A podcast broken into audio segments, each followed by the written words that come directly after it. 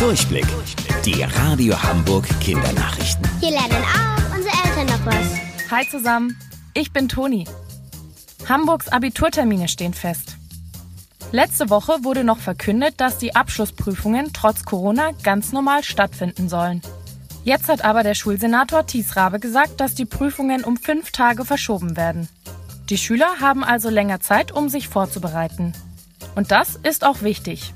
Denn so wie ihr dürfen auch die Abiturienten nicht in die Schule. Das macht das Lernen viel komplizierter. In 20 Tagen werden dann die ersten Tests geschrieben. Damit sich niemand mit dem Coronavirus ansteckt, gibt es auch besondere Schutzmaßnahmen. So dürfen zum Beispiel nur maximal 10 Schüler in einem Raum sitzen. Außerdem werden die Tische zwei Meter auseinandergerückt und alle Klassenzimmer gründlich desinfiziert. Der Vogelspatz war früher überall in Hamburg zu finden. Heute ist er nur noch sehr selten. Um sie wieder zurück in unsere Stadt zu bringen, wurde die Aktion Spatzenretter ins Leben gerufen. Wie sollen denn die Vögel gerettet werden?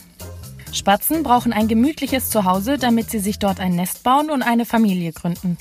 Beliebte Orte sind zum Beispiel dichte Hecken oder kleine Lücken an Häusern. Da die aber mittlerweile alle abgerissen oder neu gestaltet werden, verschwinden auch die Zwischenräume für Nester. Das heißt, es wird immer schwieriger für den Spatz, ein Zuhause zu finden. Deswegen sollen jetzt Nistkästen helfen.